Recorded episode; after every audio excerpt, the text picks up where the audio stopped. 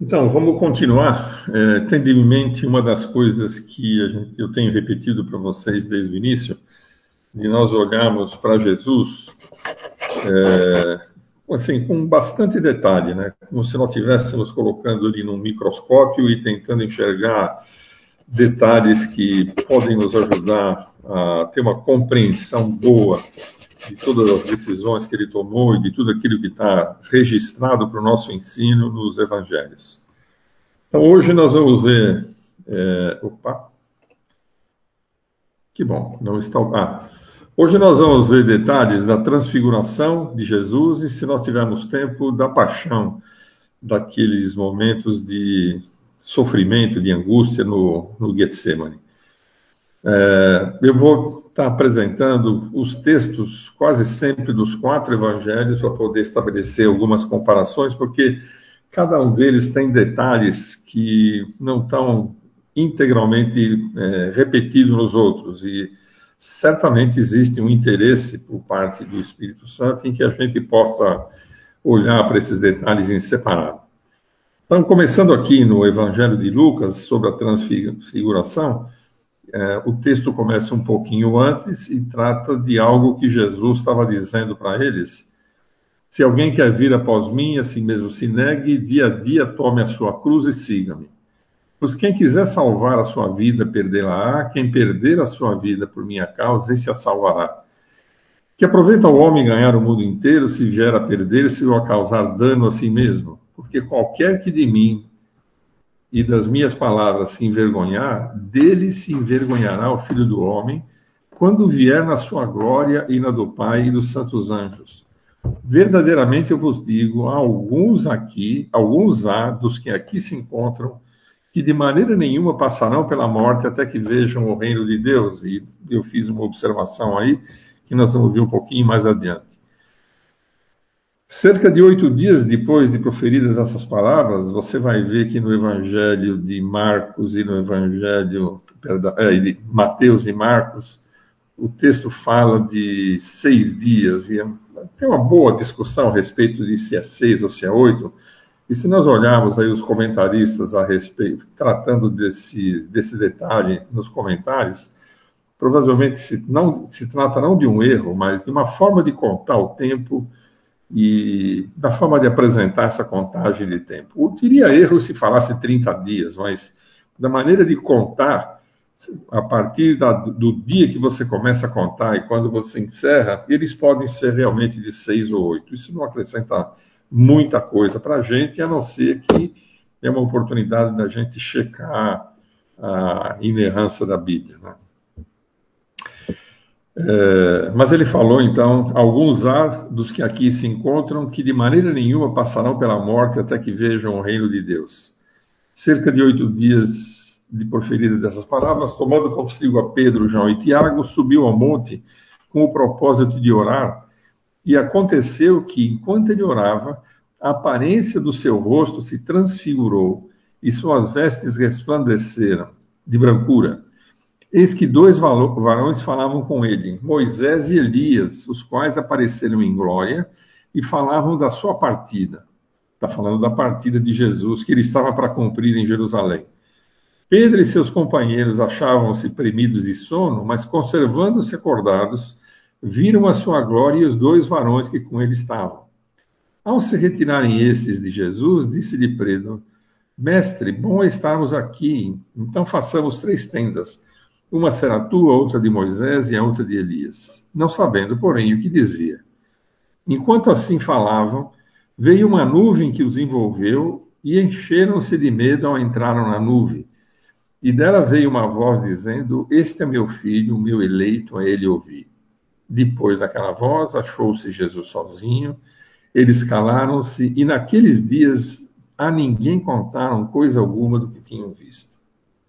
Ah, é possível a gente mentalizar, fazer assim uma visão pessoal, né, através da nossa imaginação, do que foi descrito aqui.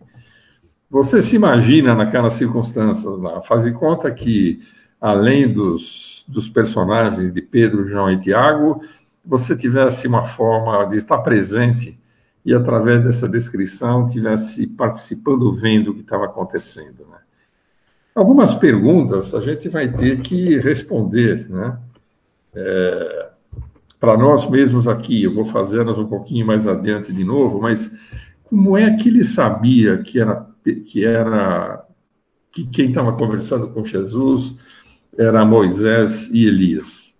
Como o texto foi feito, foi, foi redigido por Lucas, é, é muito provável, pela forma de, de Lucas fazer a coletânea dos fatos e colocar numa ordem é, inteligente, numa ordem cronológica também, e dando sentido é, àquilo que ele, que ele escrevia, né? que ele fez alguma pesquisa, conversou, trocou informações com o próprio Pedro, que era contemporâneo, é, o João, né, o discípulo amado, Tiago, irmão de Jesus, e entendeu deles, porque Lucas não estava ali, mas entendeu através da narrativa deles que, por algum meio que não está descrito aqui no texto, os personagens que conversavam com Jesus eram Moisés e Elias.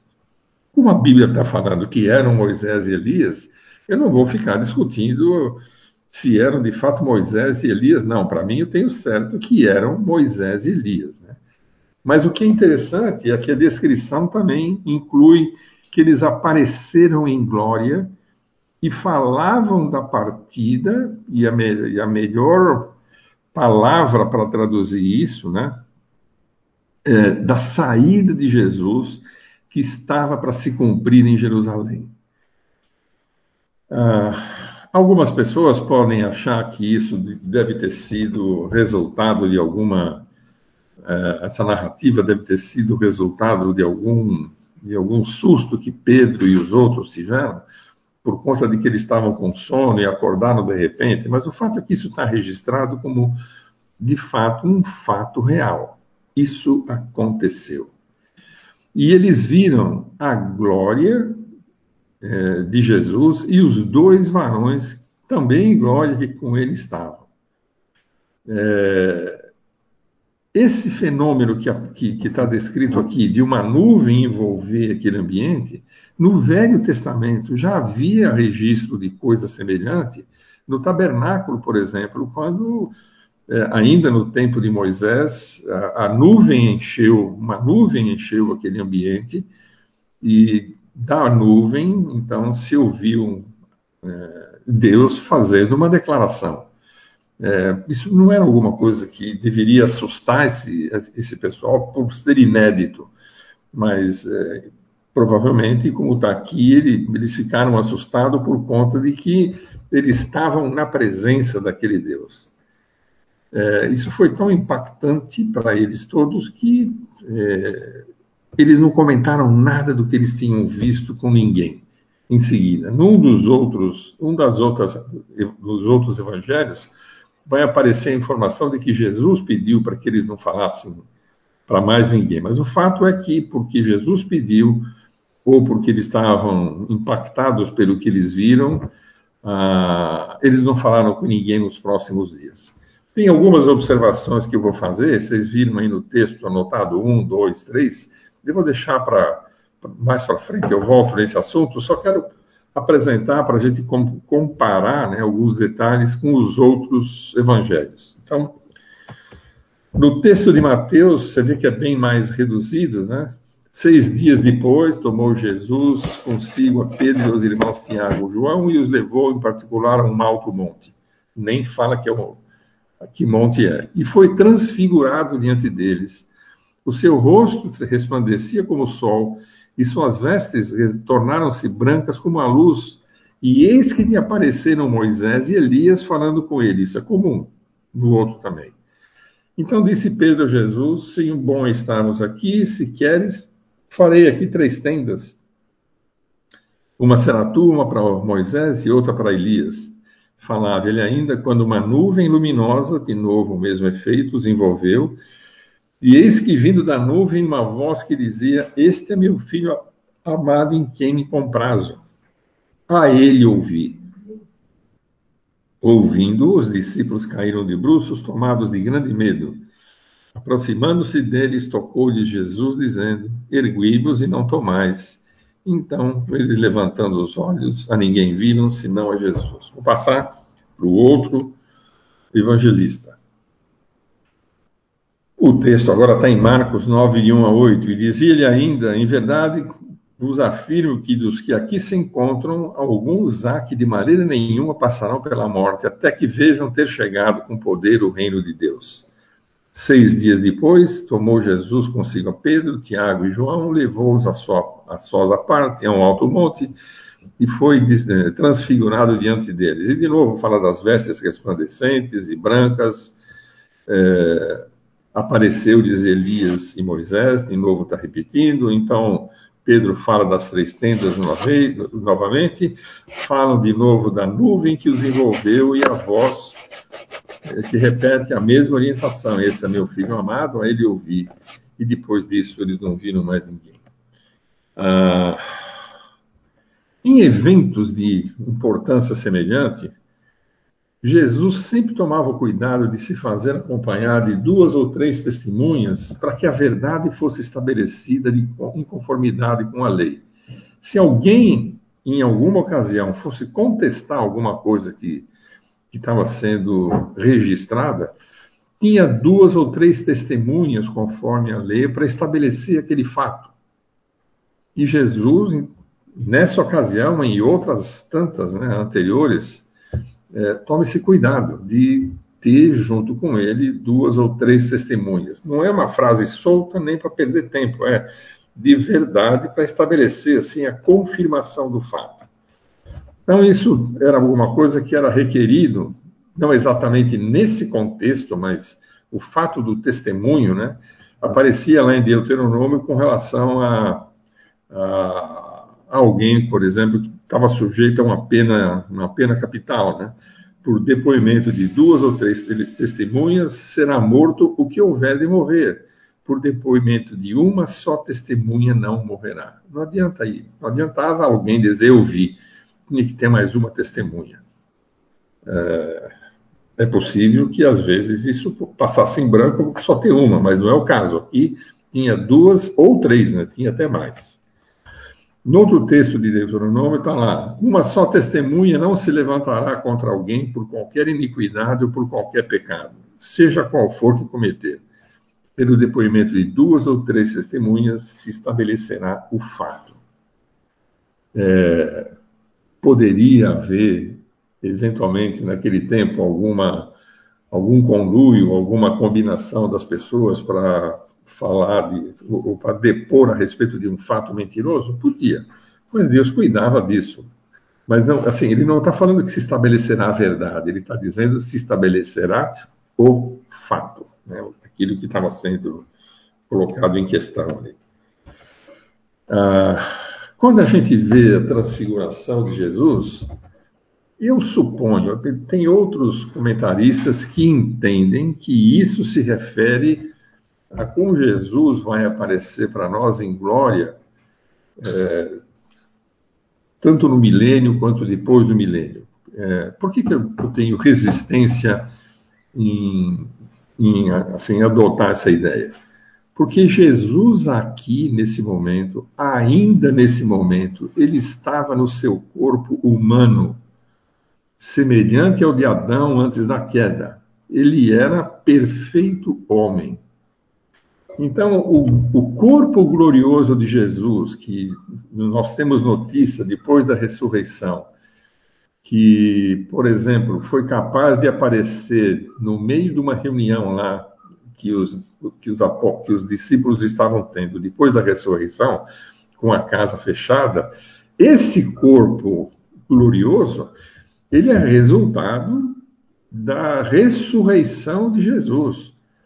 E a, existe para nós a promessa de que quando nós ressuscitarmos com Ele, nós vamos receber um corpo semelhante. A Bíblia fala que ele foi o primogênito de muitos irmãos. Nós vamos poder desfrutar da mesma coisa. Mas eu suponho, assim, eu posso estar errado. É, algumas pessoas com mais, com mais é, consistência bíblica pode chegar à conclusão diferente. Eu não estou colocando isso como uma imposição, como um, dogmaticamente. Eu entendo que, como Jesus ainda não havia ressuscitado, isso não poderia estar representando ah, alguma coisa semelhante ao que vai acontecer é, conosco depois da ressurreição, e para ser exemplo para nós. Né? Eu acho que, eu entendo que o que está acontecendo ali representa uma, uma, como é que eu posso chamar? Como se fosse uma aprovação do Pai, como se fosse uma, como vai ser dito no fim desses textos, né? Esse é meu filho amado em quem me comprazo. A aprovação, a apreciação do Pai pelo trabalho conduzido por Jesus desde que ele nasceu de Maria até aquele ponto. E ele estava ali em vias de já caminhar para o monte, para o Getsemane, ser preso e, enfim, uma série de fatos iam se suceder a partir dali. E o pai que tem a perspectiva disso eterna, é, para ele não tem passado, presente, futuro, para ele é hoje, sempre, né? É, eu suponho que pode ter é, mais para o próprio Jesus humano é, ter mostrado é, os, a sua apreciação através, a sua aprovação por tudo que ele tinha feito até ali é, no seu corpo humano, sendo obediente, levando cada detalhe ao extremo da perfeição em cumprir cada detalhe da lei. O texto também fala de Elias e fala de é, Moisés. Tem uma coisa interessante. É, Jesus, falando, registrado lá em Lucas, né, falando a respeito do, do reino de Deus, ele está dizendo ali: o reino de Deus está dentro de vós. Algumas traduções dizem entre vós. Então, esse também é um, é um texto que pode indicar que ele não está falando objetivamente desse, dessa manifestação que nós vamos ver quando Jesus voltar a segunda vez. É, um outro texto que aparece que fala de que está próximo o reino dos céus está lá em Mateus 4, versículo 17: está próximo o reino dos céus. É, um outro texto de Mateus 4 ainda Diz assim que Jesus percorria toda a Galiléia, ensinando nas sinagogas, pregando o evangelho do reino e curando toda sorte de doenças e enfermidades. O evangelho do reino não é Jesus Cristo salva. O evangelho do reino são as boas novas do reino como é que as coisas iam estar sendo estabelecidas e está sendo cumpridas e estão caminhando na direção do reino. Não está falando de que ele é o ele é o, o Salvador. Ele não está pregando a ele mesmo. Então essas coisas nós temos que olhar dessa perspectiva é, para poder tomar boas decisões quando você vai procurar entender os textos que estão à nossa mão. Né? Com relação a Moisés, Moisés no passado tinha passado por uma experiência semelhante. Lembra lá em Êxodo 34, quando fala que quando ele desceu do monte e trazia as tábuas, né, ele não sabia que a pele do seu rosto resplandecia depois de haver Deus falado com ele. Lembra quando ele falou: Vou deixar minha bondade passar na sua frente? E aquilo é, ficou gravado no rosto de Moisés, e isso incomodava tanto as pessoas, aquele brilho, que para poder ficar à presença deles, Moisés teve que colocar um véu sobre o rosto.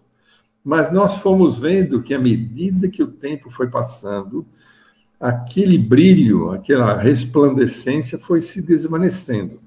Eu não sei se isso era função de alguma coisa que tinha por objetivo mostrar uma transitoriedade desse efeito, ou eu não sei se por conta de Moisés estar convivendo com aquele seu corpo mortal, né? é, pecador e que vai fazendo com que aquele brilho é, que estava estampado no rosto dele fosse se desvanecendo. O fato é que aquilo era transitório. O fato é que isso foi usado naquela época para dar é, um testemunho de é, autoridade a Moisés. Ele esteve próximo de Deus o suficiente para vir com o rosto daquela forma. E isso foi se perdendo por uma série de razões. Mas isso já aconteceu, alguma, alguma resplandecência no passado, inclusive é, alcançando o próprio, o próprio Moisés. Olha só que coisa interessante.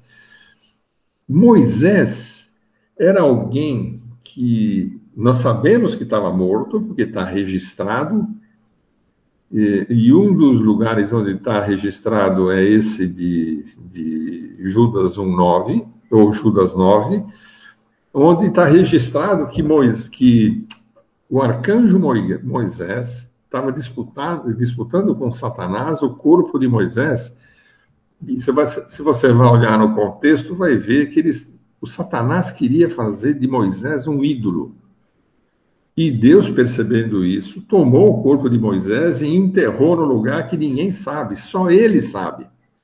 Então alguém poderia lançar a mão daquele, daquele, daquele argumento legal, né? mas sem, sem, sem corpo não tem cadáver.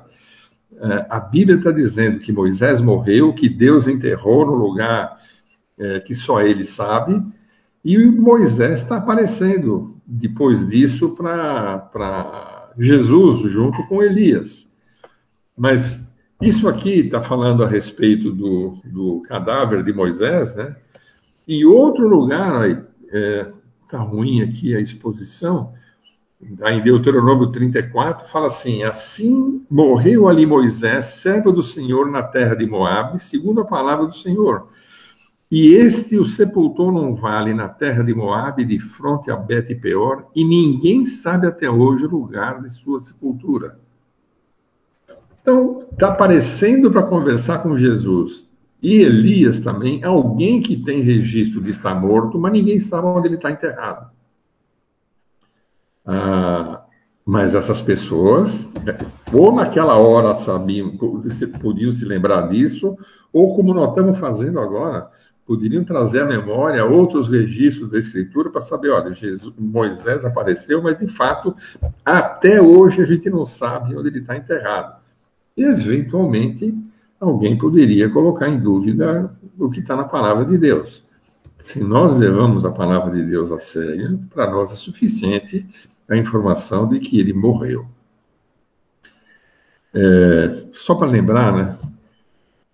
Moisés morreu às portas de poder cruzar o Jordão e entrar na terra prometida, mas por conta de um castigo de Deus, ele foi permitido para ele olhar a terra prometida, mas por conta do castigo não entrar naquela terra porque ele abusou da sua autoridade como líder do povo de Deus, quando ao invés de falar a pedra, ele pegou a sua vara e bateu na pedra. E além disso, fez um juízo, é, parafraseando o que está aqui, né, um juízo infamatório ao povo de Israel. Deus não mandou ele fazer nenhuma, nenhuma é, nenhum arrazoado de julgamento para o povo. Deus falou: fala a pedra. E ele bateu na pedra e chamou o povo de rebelde. Por conta disso, por conta desse abuso de autoridade, ele perdeu o direito de entrar com o povo naquela ocasião na terra.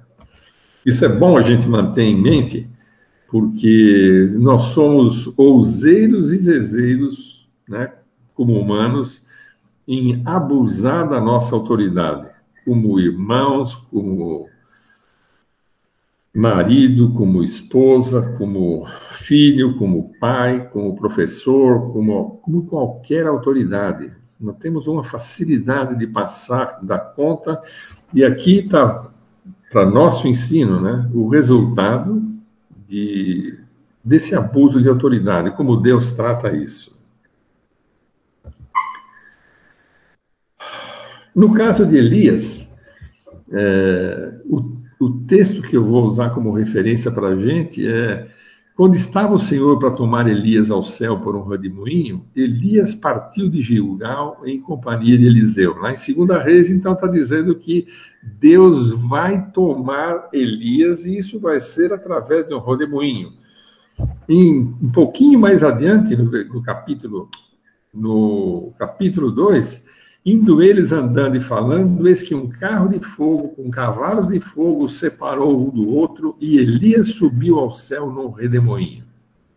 Então nós temos registro, pelo menos, de duas pessoas que estão registradas aqui como terem subido ao céu, né?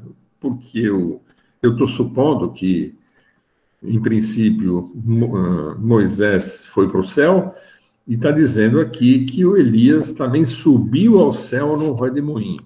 O que não significa o céu como lugar daqueles indivíduos que morreram e que têm o privilégio de poder estar na presença de Deus. Mas o, da forma como está escrito, ele subiu ao céu, ele foi levantado para cima, passou das nuvens e ninguém viu mais. Mas isso também é interessante, porque da mesma forma como para Moisés, o Elias também não tem corpo é, sepultado. Ele desapareceu. Se você olhar, Enoque, lá em, no comecinho, lá em Gênesis, também foi levado, porque ele agradava a Deus. Então, não é, não é um fato inusitado alguém assim, assim ser arrebatado, ser tirado daqui. Mas, e também não é, não é inusitado esses indivíduos não terem, não terem sepultura aqui, por exemplo, no caso de Elias, por exemplo, no caso de Enoque, que não está registrado nesses acontecimentos, mas está registrado lá em Gênesis. Então, não é possível hoje a gente localizar o corpo de Elias, da mesma forma como não é possível localizar o corpo de, de Moisés. Olha, outro exemplo de pessoas que estavam é, num, num, outro ambiente é, e que vieram daquele ambiente, que não é necessariamente o céu, eu vou mostrar já para vocês, mas atenderam a algum propósito de Deus em ter feito esse registro é, para nossa edificação. Quando está falando ali de, de Saul buscando socorro daquela necromante, né, para que para que ele recebesse orientação do que fazer, é, a mulher, a necromante, perguntou para ele assim: quem é que eu vou fazer subir para você ver conversar com ele? E Saul disse: Faze-me subir Samuel. Aí o texto diz assim: ó, Vendo a mulher a Samuel, eu não sei se ela conhecia Samuel, mas quando ela viu aquele que estava subindo, ela identificou como Samuel. Da mesma forma como nesses textos que nós vimos agora, é, quem está fazendo o registro identificou que as pessoas com as quais Jesus estava conversando eram Moisés e Elias. Por que meios eu não sei mas eles foram identificados. Entendeu? Então, ó, é, não, é, não é um negócio inusitado. E quando acontece, o texto fala objetivamente, era a pessoa tal. Né? Muita gente discute se aquele que subiu era mesmo Samuel ou se era um demônio disfarçado de Samuel. A, a minha leitura disso é a seguinte: era Samuel, porque o texto diz que era Samuel. Da mesma forma como diz que era Elias, da mesma forma como diz que era Moisés. Só que nesse caso, Samuel, neste caso, não estava resplandecente. Não era, isso não era necessário. Agora, eu queria dizer para vocês que é, eu sei que eu vou arrumar uma boa encrenca com isso, mas eu vou usar o texto bíblico. Nenhum deles estava no céu dentro do contexto que nós imaginamos do que é estar no céu.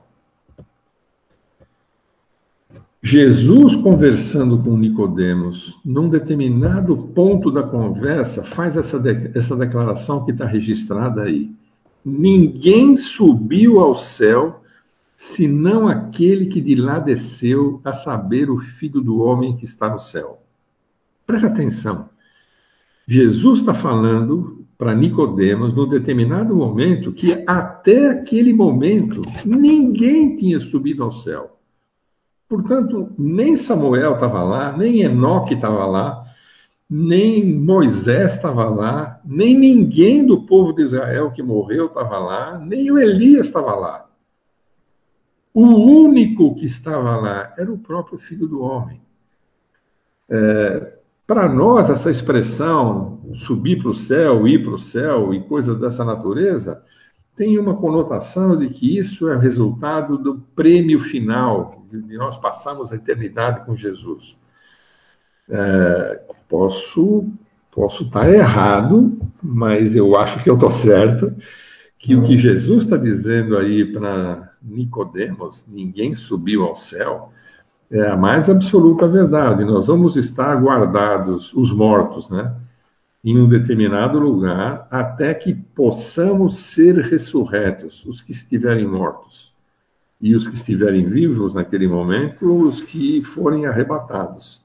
E aí sim vão ocupar um outro lugar. Por enquanto, estão guardados no lugar que eu não sei onde é, mas é um lugar que tem conforto. É um lugar onde não tem dor, é um lugar onde você pode ter conforto de estar num ambiente livre de dor, livre de tristeza, assim por diante. Se não, veja a descrição que Jesus faz daquilo que se chama parábola, mas veja, uma das características da parábola é de que as pessoas, os personagens não têm nome. Mas essa parábola do rico e do Lázaro, parábola entre aspas, né? É que Lázaro tem nome, é o Lázaro. O Abraão, lá do seio de Abraão, ele tem nome, é o Abraão. Eu, eu tenho para mim que aquilo não é uma parábola, mas isso aí não é o mais importante agora. Mas ele trata de, de, das pessoas estarem em um ambiente onde não tem tristeza, onde Algumas pessoas vão estar recebendo conforto, outras pessoas vão estar já participando de algum tipo de castigo. Né? Ah, esse Lázaro, desse texto que Jesus faz, a, o que se chama de parábola, né? É, fala de um Lázaro que não é o Lázaro, amigo de Jesus, que morreu e que Jesus ressuscitou. Por acaso, é um outro Lázaro. Mas a minha pergunta é aí, porque o texto não fala e nenhum texto fala, onde é que ficou esse Lázaro, amigo de Jesus, que foi ressuscitado quando ele morreu? Não tem nenhum registro de que ele tenha estado em algum lugar. Não sei o que aconteceu, não conheço o processo, não vou especular sobre isso. Mas é interessante a gente ter isso em mente. Ele, ele não foi para o céu. É, ele ficou provavelmente guardado. Não sei se ele teve consciência disso ou não. O fato é que o texto da parábola que nós vimos a semana passada diz que ele já estava assim produzindo mau cheiro. Ele estava em franca decomposição. Era, era, do ponto de vista humano, do ponto de vista científico, a situação daquele corpo era irreversível. E Jesus pôde intervir de tal forma que ele recuperou a vida. É, certamente aquele monte de, de, fariseus e pessoas que eram opositores de Jesus, texto nos, os textos nos falam que eles estavam tentando matar o Lázaro para tirar também essa evidência. Certamente esse Lázaro deve ter sido interpelado por muita gente, por Marta, por Maria, por amigos daquela família, é, a respeito do que tinha acontecido com ele. O fato é que não tem nenhum registro do Lázaro ter dado qualquer depoimento nesse sentido. Interessante, né? Mas Moisés e Elias, ali naquela conversa com Jesus, falavam da partida que, de Jesus que estava para acontecer nos próximos dias. É, não sei se tem a ver com alguma alguma palavra de consolo, uma palavra de testemunho, uma palavra de informação. Vou voltar de novo no mesmo ponto. Jesus estava agindo dentro de um corpo humano semelhante ao de Adão antes da queda. Ele era tão humano quanto Adão antes da queda. Ele era tão humano como qualquer um de vós. A diferença é que ele não tinha passado e não tinha adquirido a natureza pecaminosa por conta de qualquer desobediência. Mas ele era humano, era da mesma espécie que cada um de nós. Ah, por certo, Jesus estava olhando, né? Deixa eu fazer um parênteses aqui. Ah, já falei para vocês que, por conta de não ter pecado, Adão, Adão, até o momento em que ele pecou, e o próprio Jesus, tinham, entre outras vantagens, uma mente genial, brilhante, onde, pela não influência do pecado, ele era capaz de fazer os raciocínios perfeitos e chegar a conclusões perfeitas, é, exercitar todo o seu todo o seu potencial mental de maneira formidável. Ah, uma das consequências disso, eu creio, que é ele conseguir ler as escrituras e entender aquilo que estava colocado lá da maneira correta, sem, sem passar pelas dificuldades que nós passamos quando lemos determinados textos que eventualmente podem parecer confusos para a gente.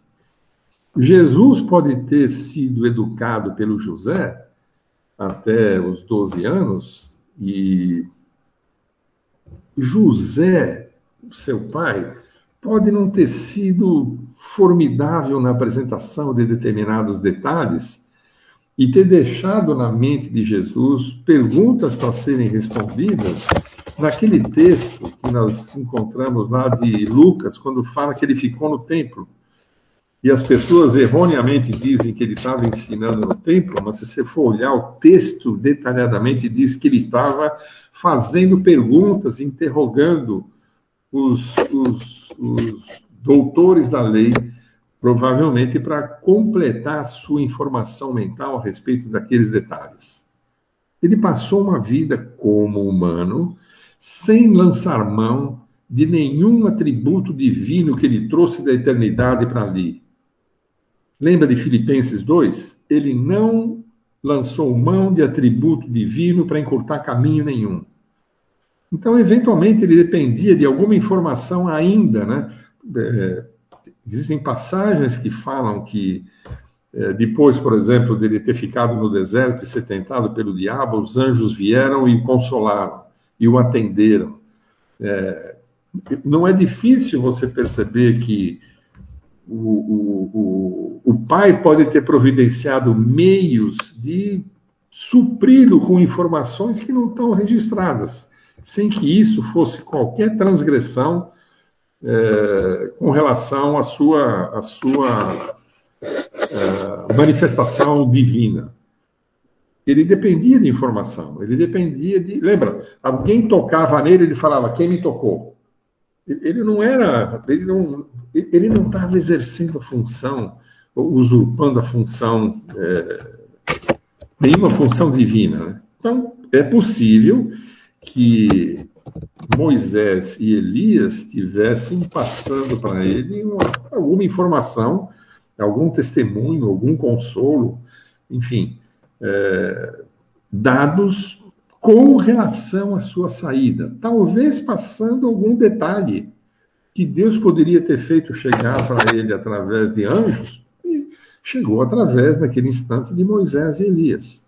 Não sei, o texto não fala, mas o texto fala que eles estavam conversando a respeito da partida de Jesus, e a palavra é, para partida, é, o correto seria saída.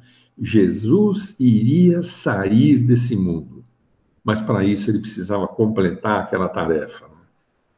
É, Está aqui o registro que eu acabei de conversar com vocês a respeito da humanidade de Jesus sem pecado, e ele ainda não havia sido glorificado como depois da ressurreição. O que você está vendo ali de corpos brilhando, de, de rosto brilhando, de rosto, de, de vestimenta brilhando, certa, certamente não, não posso dizer isso, mas é muito provavelmente é função da aprovação de Deus para aqueles indivíduos naquele momento. Alguma pergunta até aqui?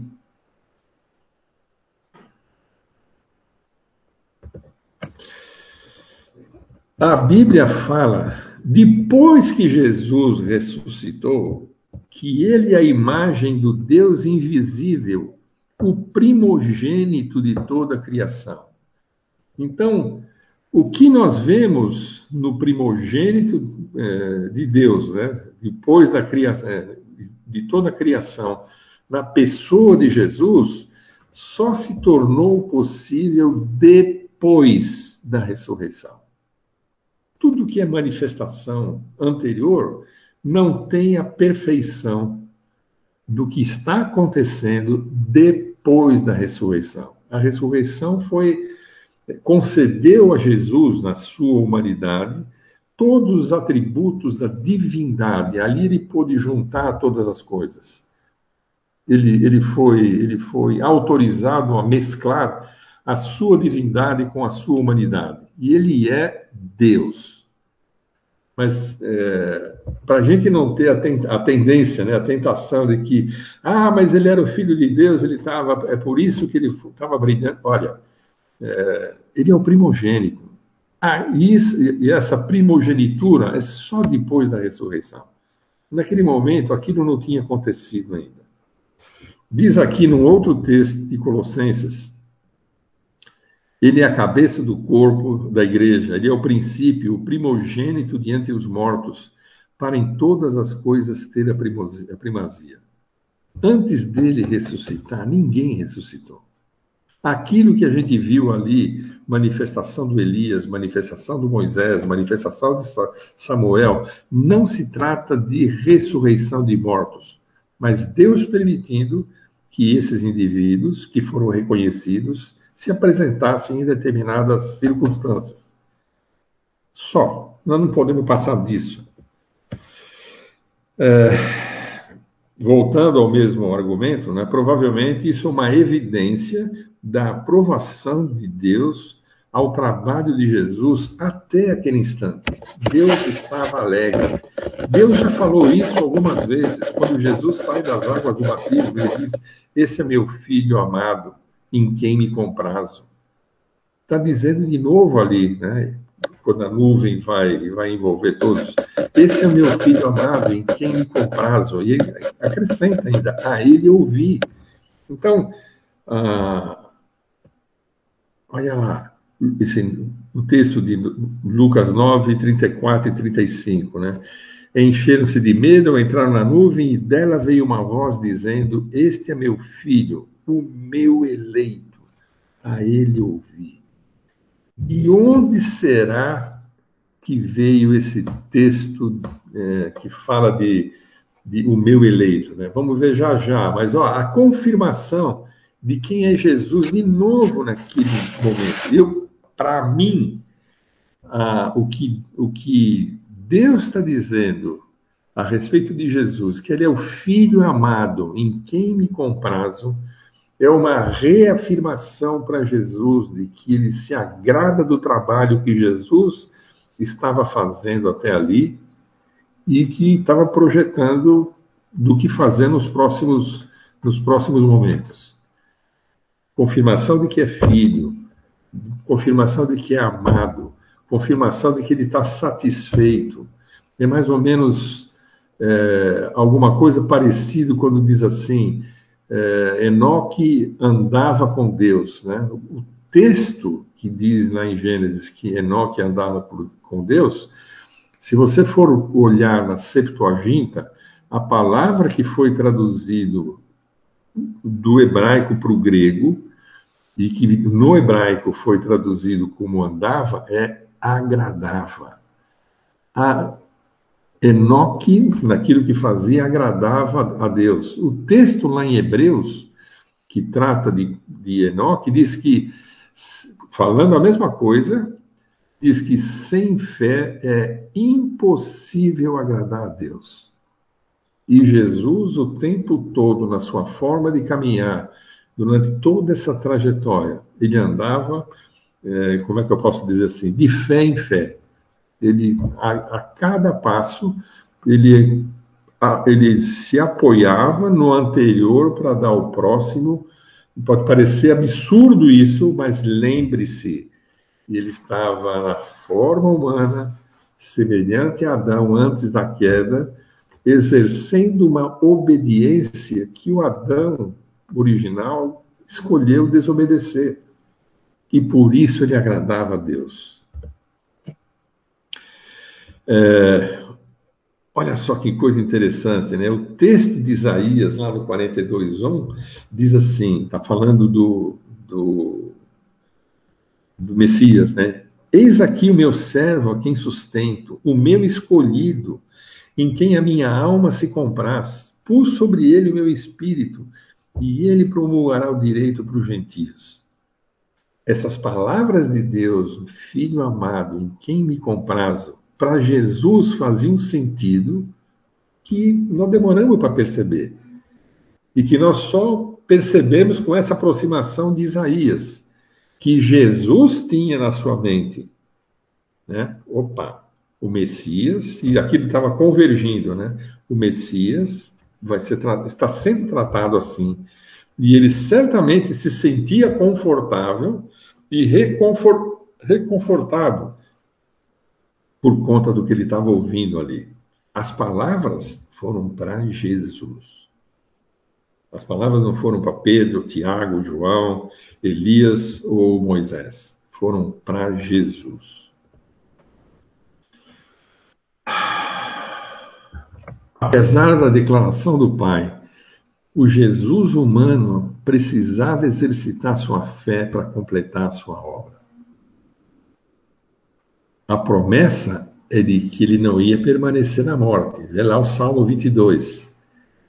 Mas para ter certeza de que isso ia acontecer, perdão, para ter evidência de que isso acontecer, ia acontecer, ele tinha que passar por aquela experiência.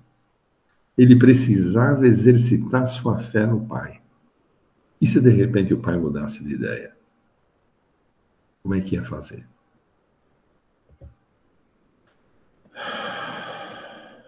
Olha só. Falando de Jesus, estando ele em Jerusalém durante a festa da Páscoa, muitos vendo os sinais que ele fazia creram no seu nome. Mas o próprio Jesus não se confiava a eles, porque os conhecia a todos e não precisava de que alguém lhe desse testemunho a respeito do homem, porque ele mesmo sabia o que era a natureza humana. Não é que ele sabia o que era a natureza humana, porque ele estava vivendo essa natureza humana. Ele sabia a inclinação, a mesma inclinação, não motivada pelo pecado que Adão teve antes do pecado, estava presente nele. De repente, o diabo podia estar falando no ouvido dele assim: é certo que isso não vai acontecer, é certo que não precisa fazer isso. Para que você vai perder tempo com isso? Você mesmo é o filho do homem, você sabe disso.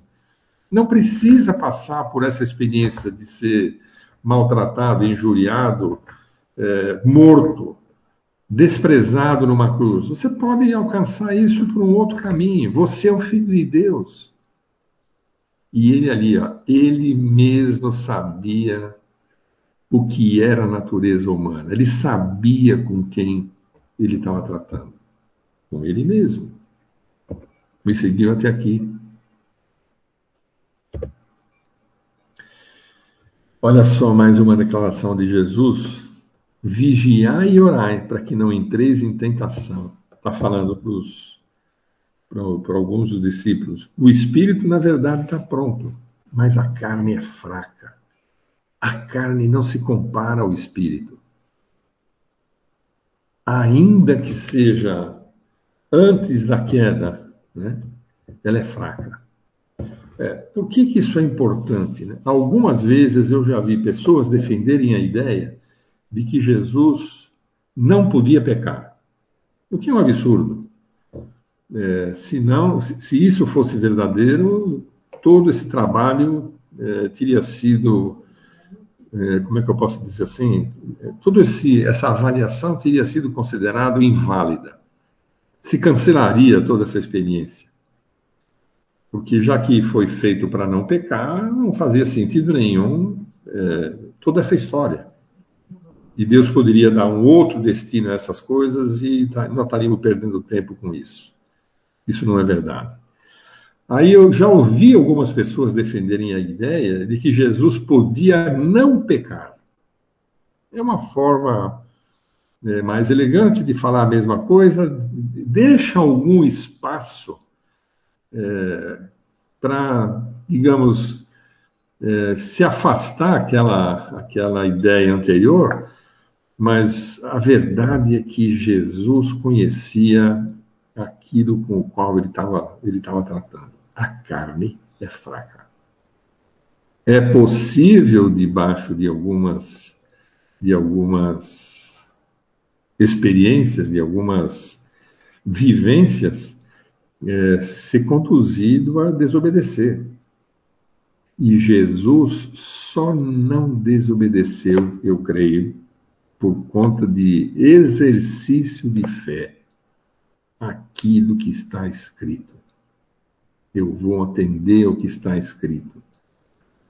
E está escrito não só que eu vou passar pelas dificuldades e morrer pelo mundo inteiro, mas eu vou prevalecer. Não porque eu quero eu mesmo fazer isso, mas é o Pai que me capacita a fazer isso. Lembra quando ele diz: A minha vida ninguém atira, eu a dou. E tenho autoridade para reavê-la. Ou seja, ele não está reavendo por ele mesmo, Jesus, é, homem, homem. Ele está ele tá reavendo por conta de uma, uma procuração, por conta de uma determinação do Pai. O Pai está dizendo: você tem autoridade sobre isso. A autoridade do Pai passou para ele. E ele podia, sem, sem transgredir nenhum direito, fazer isso. Ah, a gente não sabe direitinho qual é ah, a oração de Jesus naquele, naqueles momentos, mas a gente sabe qual foi o objeto da conversa. Né? A partida estava próxima. A saída de Jesus desse mundo estava próxima. Toda aquela limitação que a natureza humana estava impondo a Jesus estava prestes a terminar. Jesus está confirmando ali a sua missão de Messias. Ainda vai passar por uma dificuldade, por uma, por uma, por um sofrimento que vai se explicitar no próximo tema, né, quando a gente for tratar da paixão de Jesus, das, da, do sofrimento dele ali, se for possível, passa de mim esse cálice, mas até aqui aquilo não tinha chegado, então até aqui a gente vai ignorar aquela, aquela situação. Jesus iria, ou irá, né, a partir daquele ponto, Jesus vai encontrar o fim da sua missão em Jerusalém e não como poderia, por exemplo, ter ocorrido, ocorrido em Nazaré. A promessa, a, a, a profecia era de que ele morreria no madeiro, em Jerusalém. Olha que interessante, houve uma, uma ocasião, e provavelmente isso fez parte de algum plano diabólico, quando Jesus é, se apresenta naquela sinagoga e lê aquele texto de Isaías, e ele se senta e fica todo mundo olhando para ele, e ele diz para aquelas pessoas, né? Hoje se cumpriu essa profecia. E as pessoas ficaram indignadas com aquilo. E uma das consequências é que, levantando-se todos, né? expulsaram-no da cidade e levaram até ao cimo do monte sobre o qual estava edificada, para de lá o precipitarem abaixo. Jesus, porém, passando por, entre eles, retirou-se. Imagina se eles tivessem jogado Jesus de cima do monte para baixo. Ia acontecer duas coisas. A primeira tem a ver com a minha vida ninguém atira, eu a dou. Eu não sei o que ia acontecer com Jesus, o que eu sei é que ele não ia morrer. A segunda coisa que eu sei é que isso não fazia parte do plano de Deus, porque ele teria que morrer no madeiro e não jogado de fora, lá de cima de um precipício para baixo. E o mais interessante também, se não, ou tão interessante quanto tudo isso, né, é que Jesus foi, conseguiu ser levado. Ele permitiu que o levassem até o, cimo do monte, mas depois, passando entre eles, retirou-se. Eu não sei se ele ficou invisível, eu não sei se ele de alguma forma influenciou aquele pessoal para que eles deixassem de ficar furiosos, se aquela ira passou, o texto só nos diz que passando entre eles, ele não passou por cima deles, nem se agachou, nem se escondeu, nem se agarrou a ninguém, nem se, nem se meteu num cesto de roupa e colocou roupa por cima. Pra... Ele passando entre eles, retirou-se. Então, quando a gente olha para detalhes assim, é formidável você ver que a Escritura tem o cuidado de mostrar detalhes que, entre outras coisas, né, são para nossa edificação. Ver a perfeição com que Deus trata cada detalhe. Não tem palavra solta.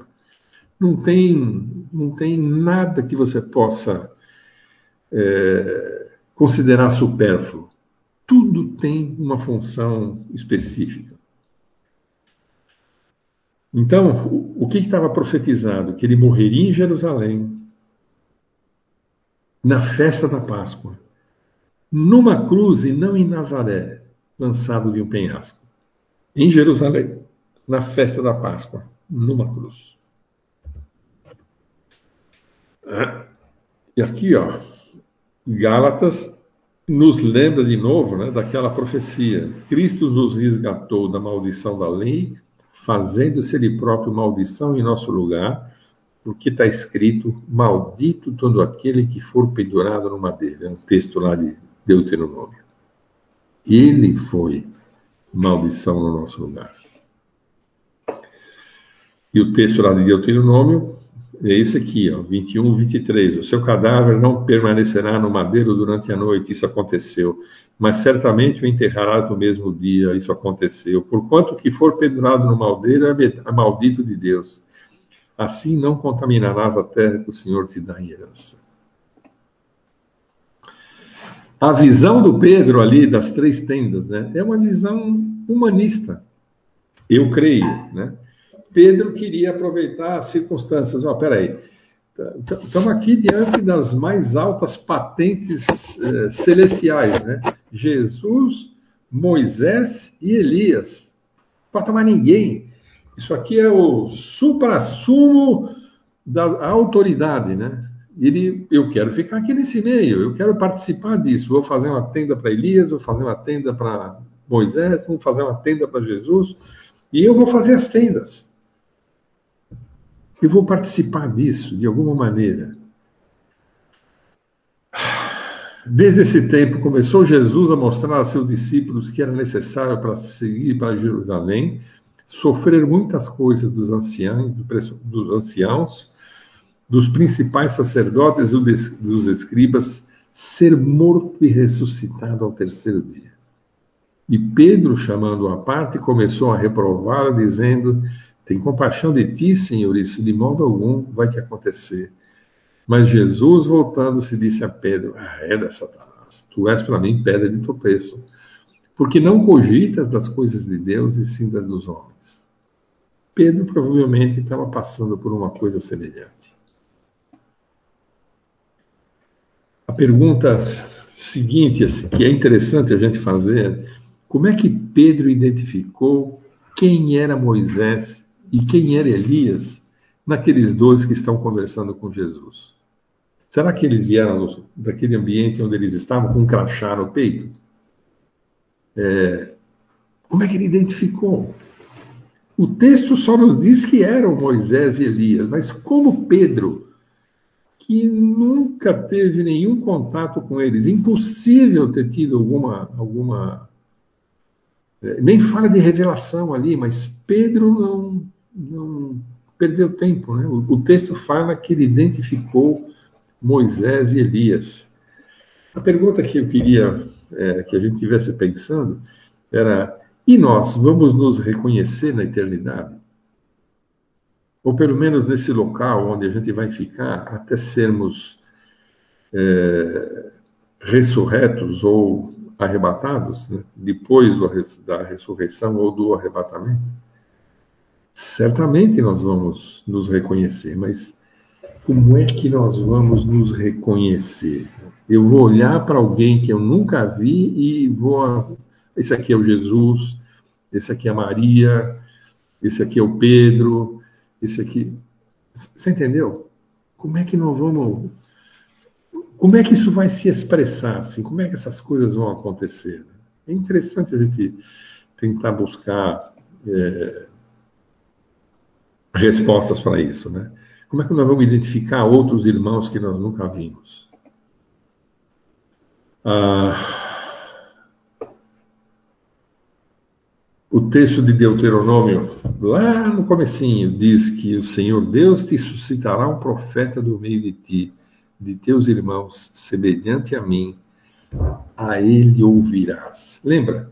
A ele ouvir quando, quando Deus se manifesta na nuvem, né? Vendo, pois, os homens o sinal que Jesus fizeram, disseram: Este é verdadeiro, verdadeiramente o profeta que devia vir ao mundo. Ele tem que ser ouvido. Compara com é, quando Jesus pergunta para Pedro: né, O que, que as pessoas dizem? Ah, falam que você é fulano, falam que você é ciclano. Tá, e Jesus pergunta para ele: e, e você, quem diz? E o Pedro diz: Tu és o Cristo, o Filho de Deus vivo. E Jesus disse para ele que ele é bem-aventurado, porque não foi nem carne nem sangue que revelou para ele, mas o Espírito. Essa, essa, essa identificação é fruto do Espírito. Suponho, ó, baita especulação, suponho que vou conseguir identificar outros irmãos que eu não conheci por conta de uma é, revelação do Espírito naquela ocasião. Não vai ser um crachá, mas o Espírito vai conceder que eu e outros possamos nos identificar é, durante toda a eternidade.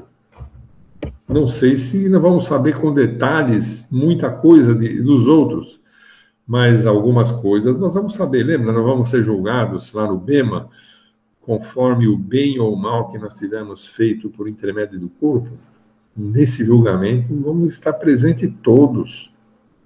Eu posso não saber tudo de cada irmão, mas as besteiras provavelmente eu vou saber, né? O bem ou o mal que tiver feito por intermédio do corpo. Não sei se depois disso essas coisas vão ser apagadas da nossa mente aquilo que tem a ver com esse mundo ruim, né, que vai ser transformado em novos céus e nova terra. Tem ideia de como isso vai acontecer, mas eu acho que vai ser um alívio, né, estar tá livre disso.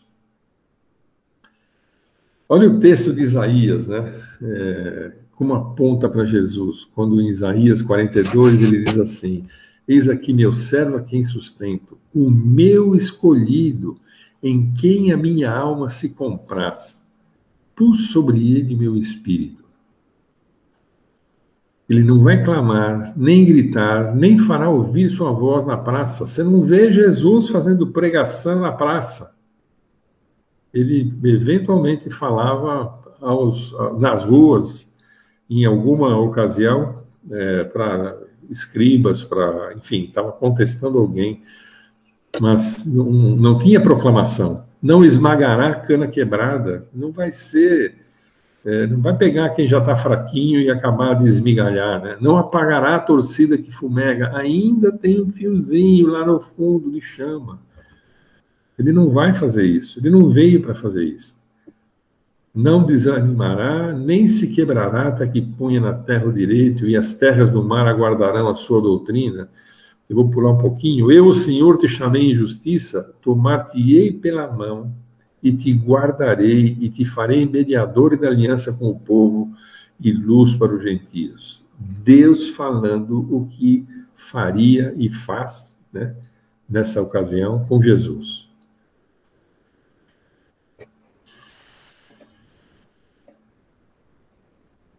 Aquele texto que, daquela, daquela, daquele pronunciamento de Deus dentro da nuvem, né, culmina com ouçam, esse é meu filho amado. Esse é o meu eleito. Esse é o que foi escolhido desde o passado eterno. Ouçam-no. Interessante. É, isso é uma, isso é uma, faz parte, eu creio, da cultura é, hebraica, né? Você pega lá Deuteronômio 6, o texto começa assim: Ouve Israel, o Senhor é o, é o único Deus, e começa, né? Ouve Israel, escuta ouçam.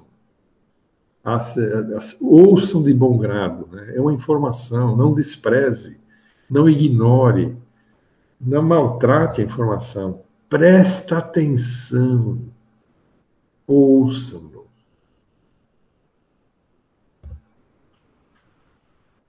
Uma coisa que é interessante a gente ter em mente é que se Jesus não completasse a sua obra totalmente, tanto Moisés quanto Elias não teriam sido beneficiados também.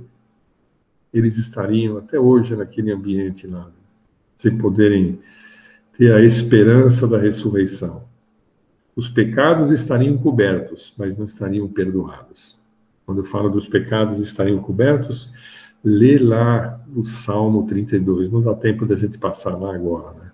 Mas antes de Jesus, os pecados eram cobertos eles não estavam perdoados.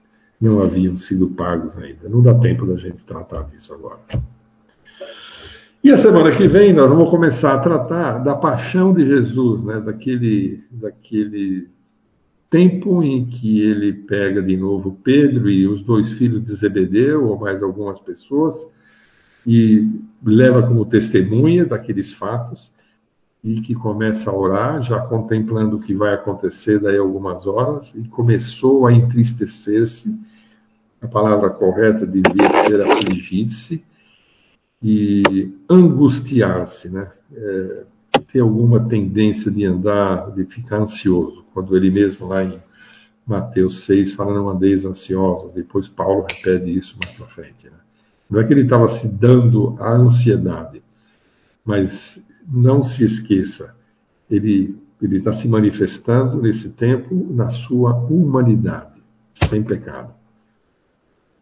Não tem nenhum problema você ser afligido por um ataque de ansiedade. O problema é você ser vencido pela ansiedade. Mas isso é uma história que fica para a semana que vem. Alguma pergunta?